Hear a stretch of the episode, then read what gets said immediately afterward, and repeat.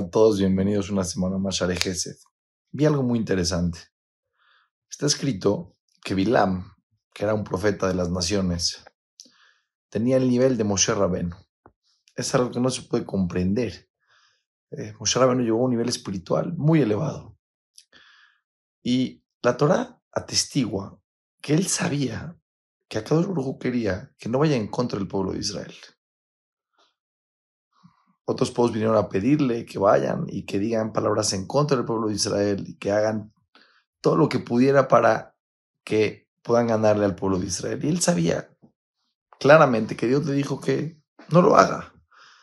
No te metas con el pueblo de Israel, es un pueblo bendito. No te metas con él. No entendió. Fue en contra de la voluntad de Dios.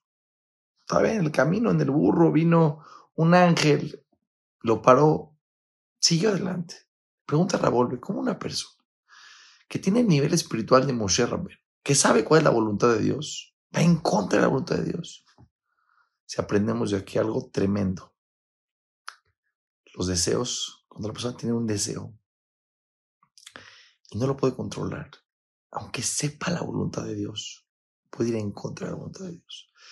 Porque los deseos es una fuerza interna que si el ser humano no se aprende a controlar a él mismo, yo controlo mi corazón, no mi corazón me controla a mí. Bilam podía aquí en la inteligencia estar en un nivel espiritual muy elevado, pero en el corazón era un bebé, era un niño. Era una persona completamente débil emocionalmente. Sentía un deseo y esto no le alcanzaba. Dice el Jasonish, el secreto de esta vida es autocontrol personal. Es cuánto estás dispuesto a luchar contra un deseo que sabes que va en contra la voluntad de Dios. Creo que es un aprendizaje interesante.